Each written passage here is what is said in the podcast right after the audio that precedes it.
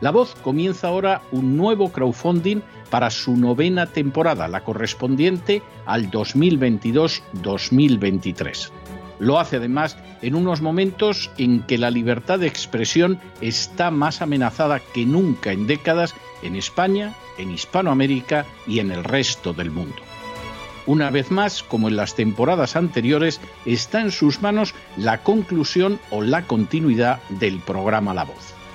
Debido a la crisis económica creciente, al cambio del dólar en relación con el euro y sobre todo a la censura del programa en redes con su correspondiente desmonetarización, en esta novena temporada nos vemos obligados a subir el objetivo hasta la cifra de 130.000 dólares. Con el crowdfunding se mantiene la emisión en directo, en abierto y de forma gratuita del programa a través de YouTube, iBox, SoundCloud, Spotify, Apple Podcasts, Google Podcasts, Tunnel y Stitcher.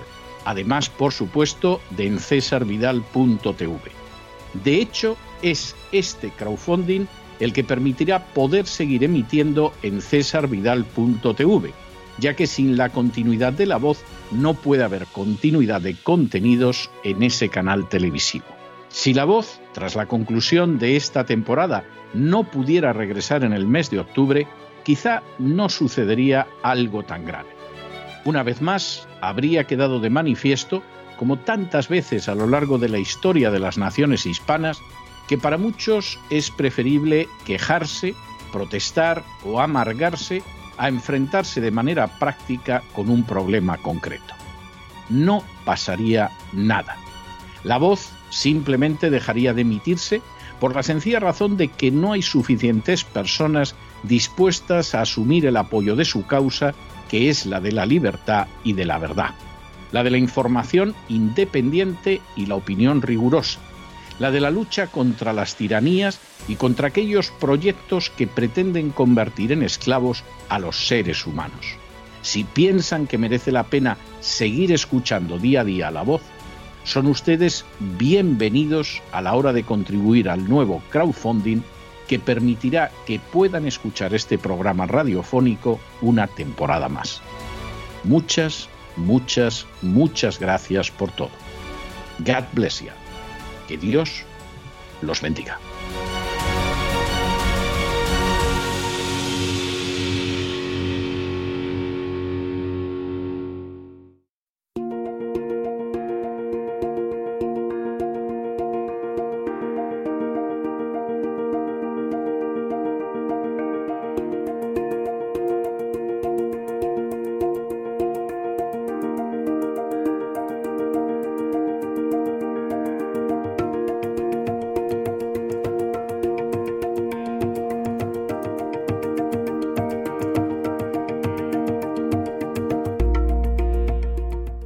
La Psicoteca con Miguel Ángel Alcarria.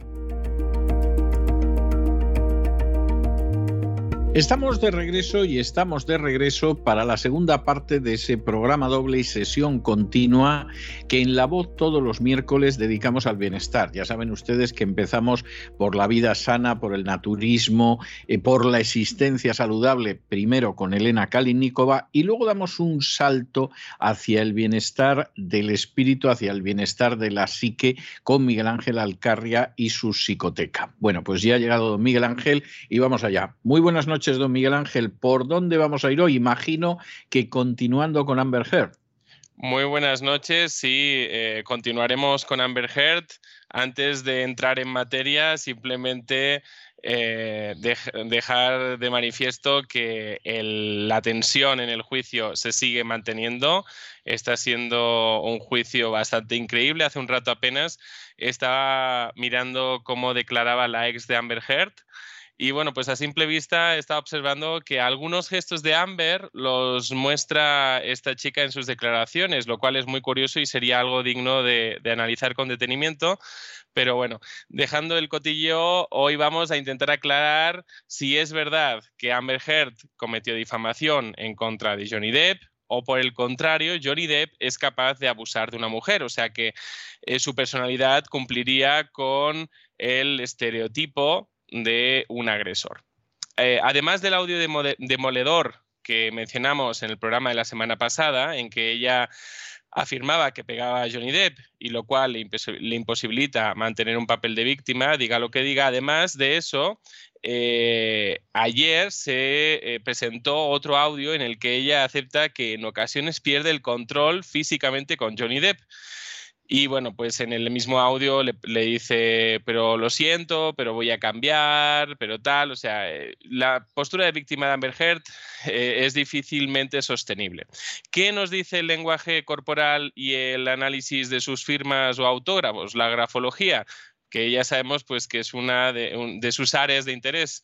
Don César. Bueno, es una de mis áreas de expertise que dirían aquí porque eh, he tenido secciones de grafología en publicaciones, he publicado mucho de grafología y me gradué en psicografología hace décadas. O sea, es una de mis pasiones. entonces, usted sabe más que yo.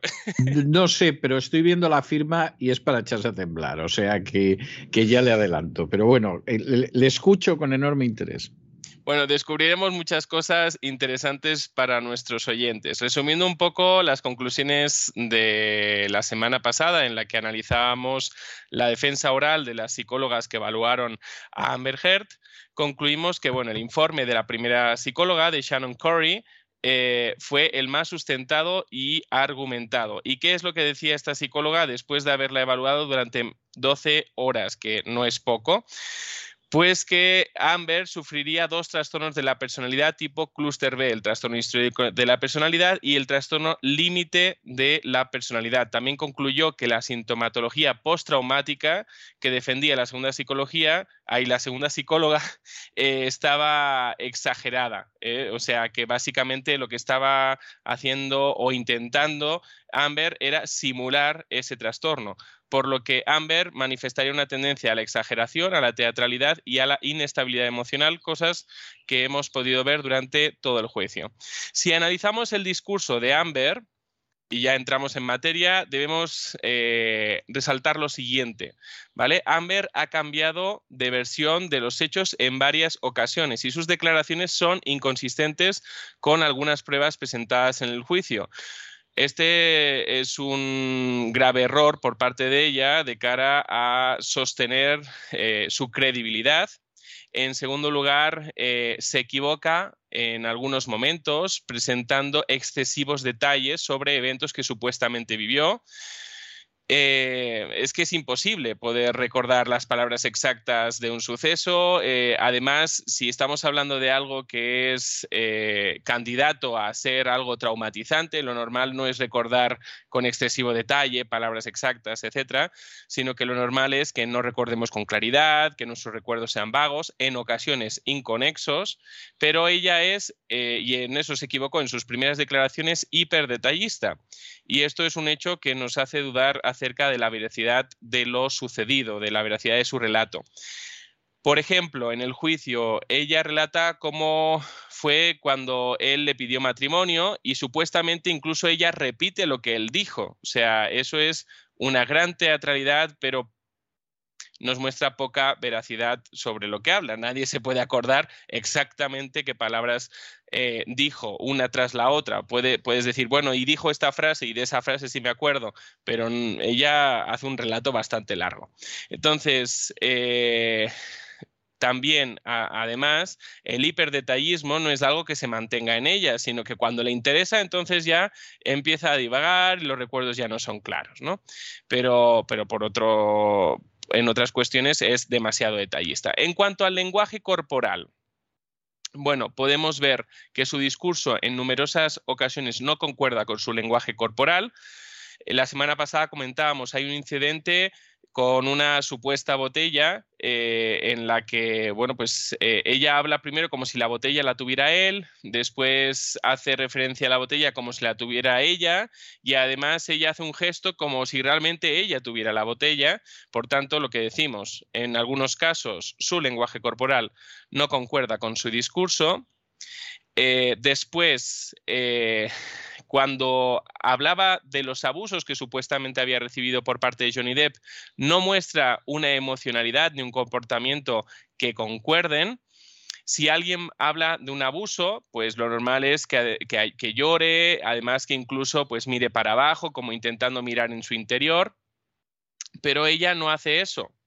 Ella en todas sus declaraciones está mirando al jurado. ¿eh? Es algo atípico o anormal. Entonces, eh, también hay un momento estelar con respecto a esto, donde ella acelera su respiración, empieza a acelerar su respiración como intentando provocarse el llanto, incluso tira la cabeza para atrás, pero mm, bueno, eh, no lo consigue y al final lo que sucede es que ella rompe su voz de forma que parece que esté llorando, pero no vemos ningún tipo de lágrima, por tanto son lágrimas de cocodrilo. Algo pasa en, ese momento, ¿no? Que hay una incongruencia total. Si tú realmente es algo que tú sufriste, no te debe costar poder manifestar una emoción de tristeza y, poder llorar. Y, pero ella lo que hace es eh, intentarse provocar el lloro y eso además quedó muy de manifiesto. Entonces, eh, además de eso, eh, hay en ocasiones donde eh, la, mirada expresa ira, mientras que su boca y parte de su cara intenta expresar tristeza. Hay algo que, no cuadra en su emocionalidad. Y eh, también hay otro momento que, que, me resultó muy curioso, que ella estaba diciendo no, y me abofeteó, y me abofeteó otra vez, y con la cabeza en esa frase estaba negando en repetidas ocasiones lo sucedido. Entonces dices, bueno, pues algo ocurre aquí con respecto a eh, esa congruencia que debería manifestar y por tanto a esa credibilidad que debería mantener en todo su relato. Por otro lado, ella muestra una fuerte labilidad emocional. Cuando hablamos de la habilidad hablamos de cambios emocionales frecuentes y además como que muy exagerados, muy teatralizados. Eh, ayer veíamos cómo eh, incluso la abogada de Johnny Depp eh, quiso provocarla en ese sentido, eh, preguntándole si Johnny Depp le había conseguido el papel a ella de Aquaman.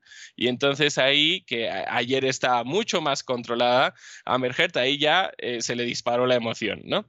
Entonces fue, fue algo muy interesante. el tema de la habilidad emocional, como decíamos, de esos cambios de emoción que puede pasar de la risa a la seriedad, por ejemplo, ¿no? y en, cero coma, como dirían algunos. Eh, debemos resaltar que en una de sus primeras declaraciones, en la que ella está hablando del abuso eh, de una forma teatralizada, como, como, ya hemos mencionado antes, cuando baja del estrado, ella ha estado llorando, dramatizando, etc. Entonces, ella cree que no la está observando nadie, que las cámaras eh, no la están grabando, pero sí la están grabando porque en ese momento eh, amplían el, enfoque de cámara y se observa cómo ella baja. Eh, bueno, se le, se le, abre ahí una amplia sonrisa, ¿no? Es como si hubiera dicho, oye, el teatro... No lo he hecho mal, no lo he hecho mal. que me ha sido fantástico, ¿no? Entonces, eh, es algo interesante porque si acabas de llorar, no es normal que pases del lloro a, la, a, sonreír como si no hubiera pasado nada, ¿no? Entonces, eh, parece ser que al menos por esa emoción podemos interpretar que ella salió con la sensación de, bueno, ya se la he colado al jurado, eh, la cosa va bien. Y, incluso hay, un audio que, que, pude escuchar ayer donde ella le dice a él, bueno, diles al mundo ¿no? que eres víctima de violencia doméstica siendo un hombre, a ver si te creen. O sea, es, realmente todo, todo está en contra de ella y ella lo sabe.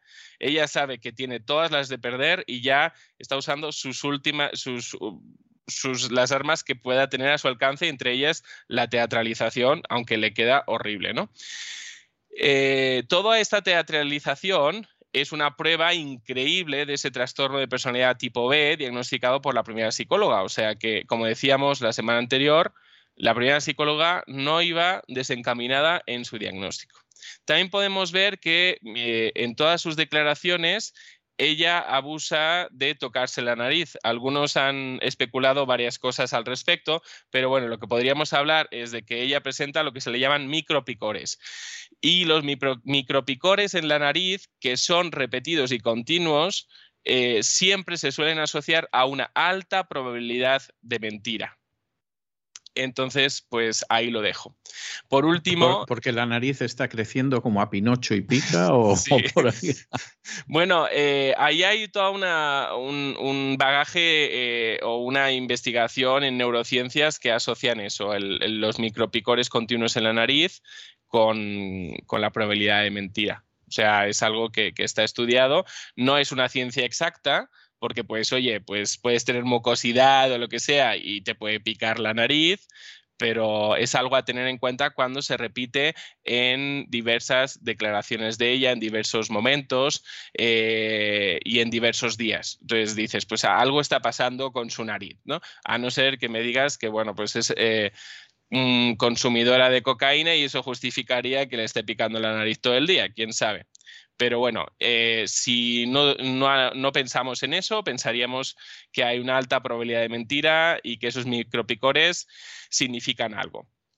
Mencionar el tema de la vestimenta, o sea, ella se está tomando en esa teatralidad eh, exuberante eh, que ella manifiesta, está usando el, el, juicio como si fuera una pasarela de moda cada día eh, nos sorprende con un peinado nuevo, con formas, la verdad, no muy comunes de vestir en algunos casos. Lo cual yo dudo que le favorezca. ¿eh? O sea, conociendo los jurados... Eh, conociendo los jurados aquí en Estados Unidos, le hubiera venido mucho mejor aparentar que es una pobre victimita y una pobre huerfanita que aparecer así. O sea, yo creo que es un error, no sé qué le está diciendo la defensa, ¿no? Pero, pero realmente yo creo que es un error. Grave. La, defensa ya no sabe ni qué hacer. O sea, hay, un corto. Es lo que yo me temía. Solo del, de, de, la jornada de ayer, donde los abogados de Johnny Depp cada dos por tres están quejando por el tipo de preguntas que está haciendo la abogada porque son tendenciosas o maliciosas y casi todas las quejas eh, bueno, pues están siendo consideradas por la jueza y casi no puede decir dos palabras eh, Amber Heard que ya se están quejando. Eh, es, difícil poder declarar también en esas condiciones, ¿no?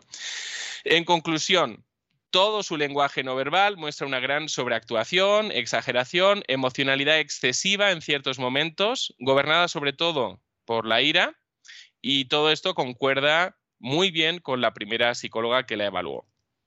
Bueno, que testificó, que también la evaluó primeramente. O sea, la otra psicóloga, la suya, la evaluó más tarde que la psicóloga de Johnny Depp, pero nos referimos simplemente al orden en el cual declararon en el juicio para que todo el mundo pueda situarlas. Analizando un poquito el tema de la firma y el autógrafo, ¿qué podemos decir? Que es como decías, es una firma que es todo un poema, porque ella intenta poema, poner su nombre y su apellido encima de, eh, tapando parte del nombre, ¿no? Entonces, eh, en primer lugar, la firma muestra una elevada inclinación ascendente, lo cual indica que es una persona con grandes objetivos y aspiraciones. Y seguramente que además la han pillado bien de ánimo. O sea, ese día, ese día estaba, pero, pero crecida, vamos. Eh, eh, en fase de euforia. Eh, puede ser, o sea, no descartaríamos que ah, si tiene, si ha sido diagnosticada de un trastorno límite de la personalidad, ese está muy, guarda mucha comorbilidad con, con los trastornos bipolares. Entonces, bien pudiera ser que le hubiera pillado en fase eufórica y que a lo mejor incluso ya cuente con un diagnóstico de trastorno bipolar. Yo no he visto en, ningún momento en el juicio que le pregunten eh, si ya ha sido diagnosticada de algo ni si se está tomando algún tipo de medicación, porque en algunos momentos la vemos más controlada y yo ahí digo, pues, ¿y ahora por qué es? ¿Porque está mejor o porque se ha tomado un Valium o, o, que, o que le han dado, ¿no? ¿Quién sabe? Bueno, entonces, eh, esa inclinación eh, indicaría grandes objetivos y aspiraciones Es una persona idealista, no acepta el no por respuesta y siempre va a estar descontenta con su vida porque, bueno, es una inconformista. ¿eh? Siempre hay eh, un escalón más que alcanzar. Cuando analizamos la primera letra, la A de Amber, tiene la primera letra un simbolismo importante como representación de uno mismo, del yo. En ese primer trazo de la letra muestra una leve como espiral, ¿no? Eh, que bueno, pues estaría relacionado con narcisismo y egocentrismo. En ese sentido, eso nos indicaría que su primer pensamiento es ella, lo que ella quiere, lo que ella necesita, sin considerar a la otra persona. Y que bueno, pues su máxima sería todo para mí. La H de Hert, que está en medio de, su nombre, como tachando parte del nombre. Bueno, es una letra que ella eh, además eh, escribe con cambios bruscos de dirección, es, la escribe de una forma extraña, indicaría que es una mujer que cambia de actitud con facilidad, que es muy versátil, lo cual eh, no, es, no es discordante esta información muy, muy voluble. Muy voluble, sí. Y de ahí todos los cambios de look de los que hablábamos antes, cada día un cambio de look. ¿eh? Hay una línea vertical justo en medio de esa firma que indicaría que es intransigente tanto consigo mismo como con los demás, por tanto no tolera eh, que alguien se salga de sus expectativas, no tolera la desobediencia, es controladora, es perfeccionista. Los lazos de su firma indicarían sensualidad y capacidad de seducción y las crestas elevadas indicarían que es una persona altiva, que espera un respeto eh, que le venga como desde abajo, ¿no? Desde alguien que está de alguna forma tomando una actitud de subyugada. La velocidad, porque se nota que la firma eh, se escribe con una cierta velocidad, eh, la velocidad de la firma nos puede hacer pensar en que es una persona impulsiva, con una posible tendencia a la violencia, eh, y como mínimo lo que podríamos decir que es una mujer muy impetuosa. Después, el gusanito final que muestra eh, en su firma eh, esa, ese intento de letra D, que no parece una D en ningún momento, indicaría un cierto cinismo, como que carece de la capacidad de arrepentirse de sus errores, tiene la habilidad de manipular para cambiar la situación a su favor, o al menos ella lo intenta.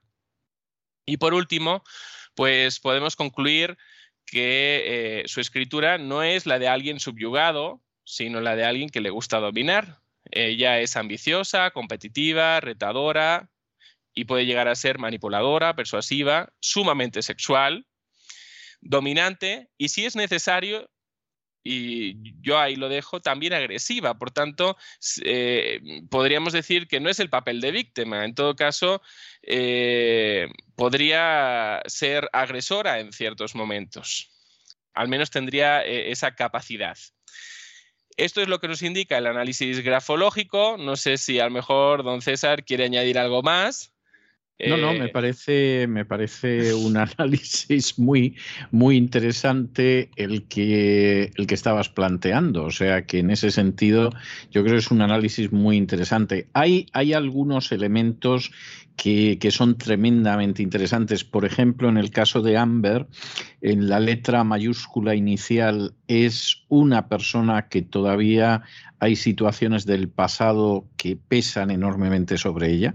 Es decir, ahí hay situaciones absolutamente irresueltas del pasado, es bastante, bastante obvio es una persona de un materialismo inquietante, no solamente en esa A, sino en la, en la H, la verdad es que no puede hundir más eh, las raíces en el suelo, es decir, es una persona que tiene una elevación que seguramente en algunas ocasiones se puede perder en las alturas, pero que al mismo tiempo es de un materialismo que hunde las raíces, pero, pero bien bajo tierra.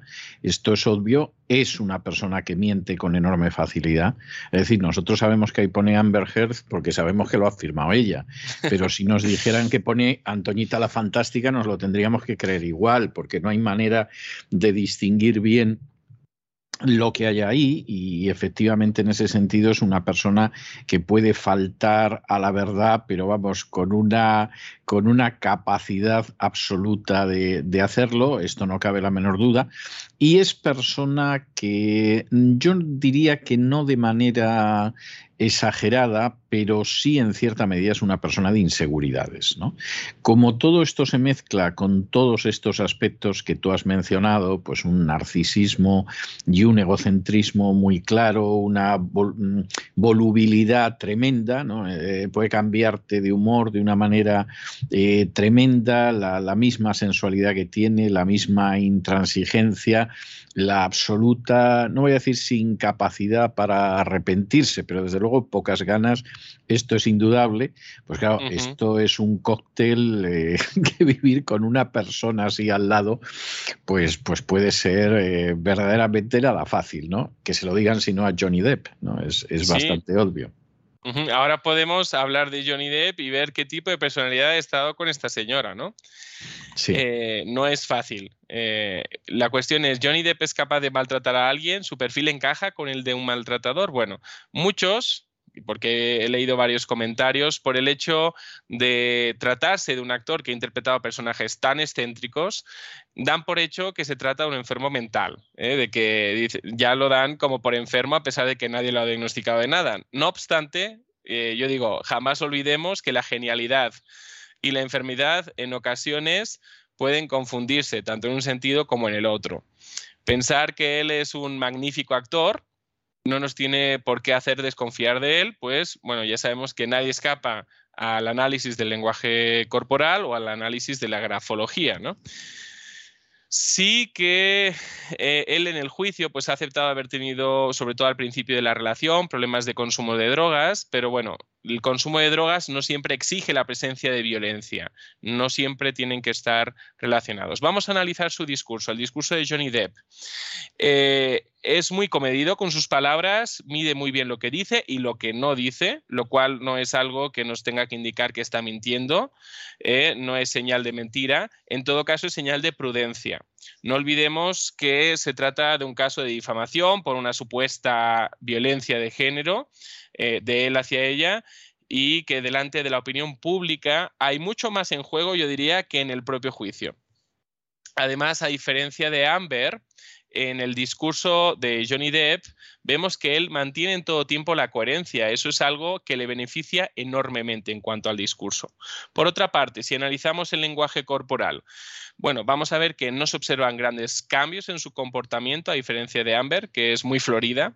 Eh, él es natural, no, no se observan imposturas o sobreactuaciones. Sí muestra un cambio en cuanto a los primeros días del juicio y los últimos en los que le hemos podido ver. Ahora él está más tranquilo, más relajado. Supongo que sus abogados le habrán dicho que el juicio está yendo muy bien ¿eh? y que no se preocupe. Y entonces eso le ha permitido todavía estar más relajado. Podemos ver esa naturalidad en ciertos gestos como el tocarse la ceja antes de sentarse a declarar. Eso indicaría, indicaría, cierto nerviosismo, es algo habitual, tú te estás exponiendo a un juicio y cierta, mm, cierta actitud nerviosa tiene que haberla. Eh, observamos esa naturalidad también en ciertos momentos donde él está declarando, eleva la mirada, intentando eh, visualizar eh, los hechos de los que está hablando, traerlos a la conciencia, recordarlos bien.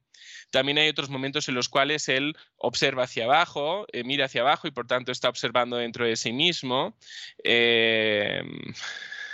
vemos que además, a diferencia de Amber, que no ha mostrado arrepentimiento en nada de lo que se le ha mostrado, eh, él sí que muestra una cierta vergüenza con respecto a algunos mensajes que él pudo haber intercambiado con Amber. Eh, eso le muestra mucha naturalidad y le da la capacidad de que el jurado sobre todo empatice con él. ¿no? En su declaración pone sobre todo sus, sus hombros hacia adelante en señal de que es alguien a quien dominan, no alguien dominador a diferencia de ella, ¿no? que pues sobre todo tiene la tendencia a elevar la barbilla ¿no? y a mostrar eh, una cierta altivez y actitud dominante. De hecho, eh, bueno, pues eh, toda su actitud, yo diría que sobre todo se relaciona con una personalidad más bien introvertida, tímida. Mm, no, no se puede observar agresividad en sus gestos. Eh, sus gestos y sus palabras son congruentes en todo momento, incluso cuando niega que jamás ha golpeado a Amber ni a ninguna mujer. Eso le da mucha credibilidad en sus declaraciones. O sea que podríamos hablar de que, bueno, puede haber habido de ambas partes violencia verbal, pero el tema de la violencia física eh, por parte de Deb hacia Amber no está para nada claro, ni hay pruebas, eh, digamos, que estén bien sustentadas en el juicio, eh, ni tampoco podemos decir que él cumpla con el perfil. Al bajar del estrado, a diferencia de Amber, él muestra una cierta complicidad con su equipo de abogados. No se sonríe y tal, sino que es decir, como que eh, qué bueno que estéis aquí conmigo arropándome. Eso, al menos a mí me, me llevaría a interpretar que su equipo de abogados lo conoce muy bien, que él se ha abierto completamente a su equipo de abogados. Eso es una ventaja con la que juega su equipo de abogados en una defensa. Si tu abogado sabe eh, cuáles son tus pilares fuertes y tus pilares débiles, eso siempre ayuda. Y, como tu abogado, como tu abogado no sepa la verdad, estás frito, ¿eh? O sea, eh, pero estás frito porque tu abogado no sabe por dónde va. O sea, yo ejercí, ejercí una década la abogacía y, una de las cosas que siempre le pedía a mi cliente era que me dijera la verdad. Y me acuerdo un caso, porque me ha venido ahora a la cabeza, de un sujeto que lo acusaban de haber participado en un atraco, que juraba y perjuraba que no había estado en el atraco, y cuando me llegó el sumario lo reconocían 15 personas.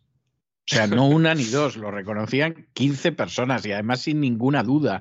Y todos hacían referencia a una señal física que tenía en la cara. O sea, que era algo evidente, ¿no? Y entonces, pues le dije que sintiéndolo mucho yo no continuaba con la defensa y que no podía continuar con la defensa, entre otras cosas, porque, porque evidentemente, ¿cómo vas a defender a una persona que te miente? Es decir, eh, ya, o sea, eh, eh, de la otra manera, pues yo qué sé, podrías alegar otra cosa. Pues no sé, había un estado de necesidad, no sé, no sé.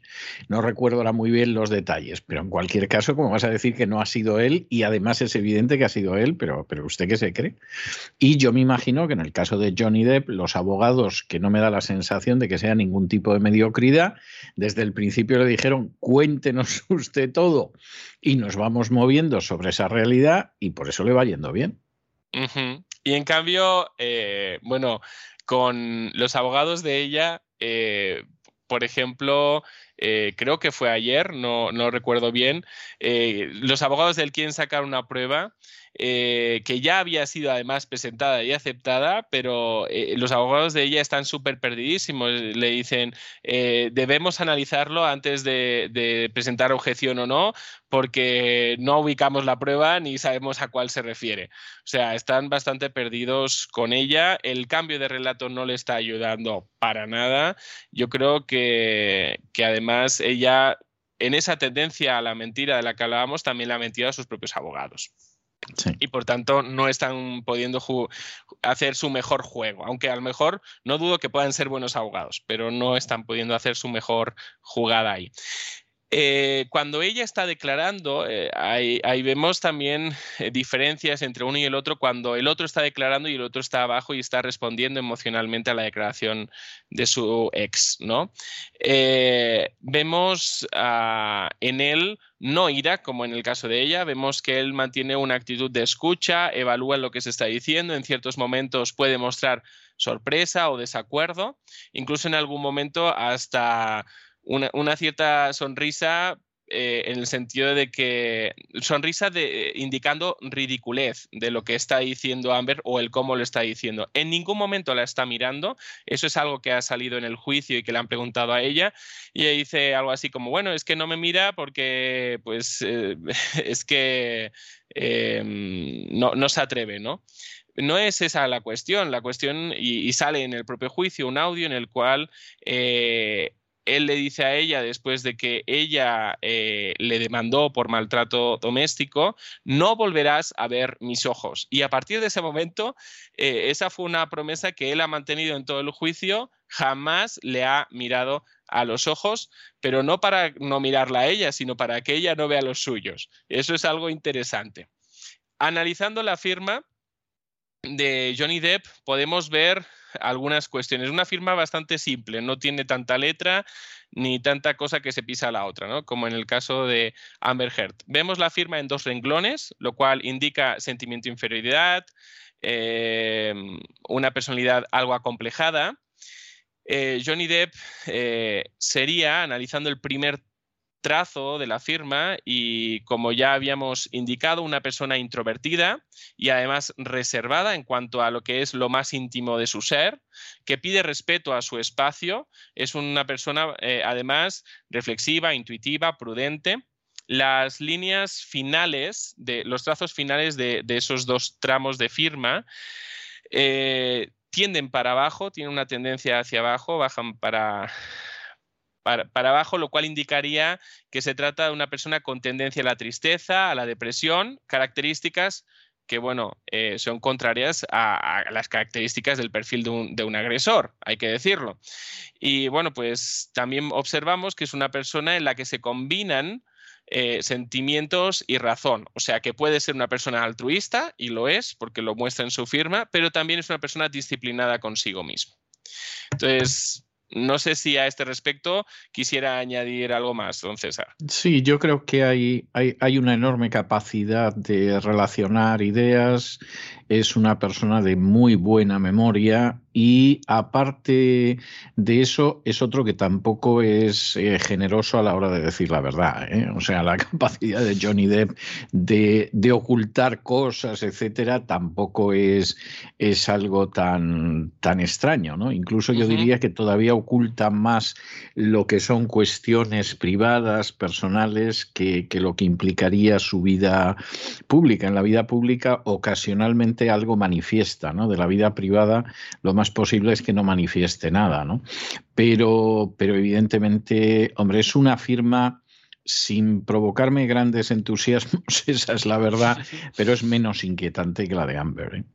Sin duda, sin duda. Y, el ocultamiento no, no, implica mentira como tal. O sea, mm, no necesariamente, aunque a veces se utiliza como una forma sutil de mentira. Es decir, es cierto, no implica mentira como tal, pero muchas veces eh, sí puede perseguir crear un efecto semejante al de la mentira. ¿no? Sí. O sea, decir verdades a medias, ¿no?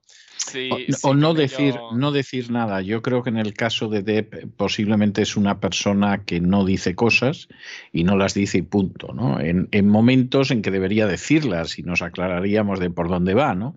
Pero él opta por no decirlas. Dicho sea de paso, este, esta es una característica que comparte con millones de personas en este mundo y que yo no creo que tenga que ser necesariamente patológica. O sea, se da en no, no estoy diciendo que sea positiva, pero, pero no tiene tampoco por qué considerarse patológica y desde luego le pasa a muchísima gente. ¿eh?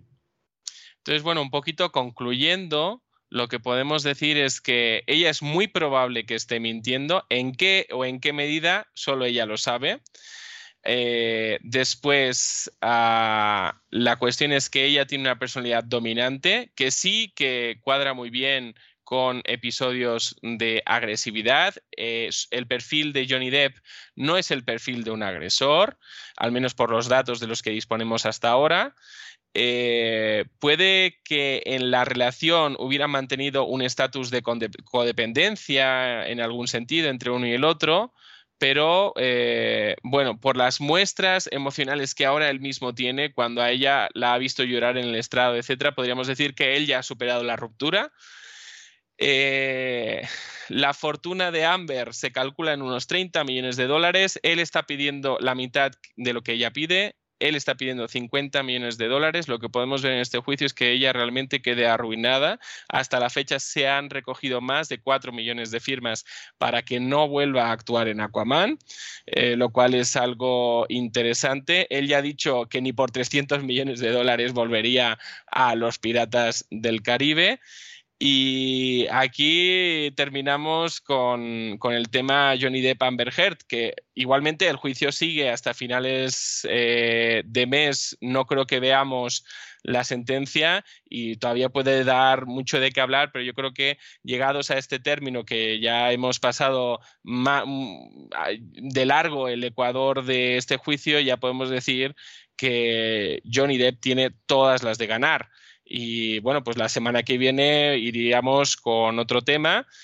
Y yo creo que sería interesante trabajar el tema de la cultura del miedo, de cómo es una emoción poderosa en nosotros y cómo está siendo bien utilizada por los ingenieros sociales de nuestro tiempo, don César. Sin ningún género de dudas, me parece un tema de lo más actual y de lo más interesante. Bueno, como teníamos que despedir a Johnny Depp y a su antigua esposa, yo le voy a dejar hoy con el tema principal de Piratas del Caribe, porque era algo absolutamente obligado, además es un tema que está muy bien hecho, las cosas como son, y nos volvemos a encontrar la semana que viene. Claro que sí, un abrazo. Un abrazo muy fuerte. Y con estos compases magníficos de la banda sonora original de Piratas del Caribe, hemos llegado al final de nuestra singladura de hoy del programa La Voz. Esperamos que se lo hayan pasado bien, que se hayan entretenido, que hayan aprendido dos o tres cosillas útiles y los emplazamos para mañana, Dios mediante, en el mismo lugar y a la misma hora. Y como siempre, nos despedimos con una despedida sureña. God bless you. Que Dios los bendiga. El programa La Voz es una producción de Artorias Incorporated y al amparo del derecho a la libertad de expresión no se hace responsable de las opiniones vertidas en el curso del mismo.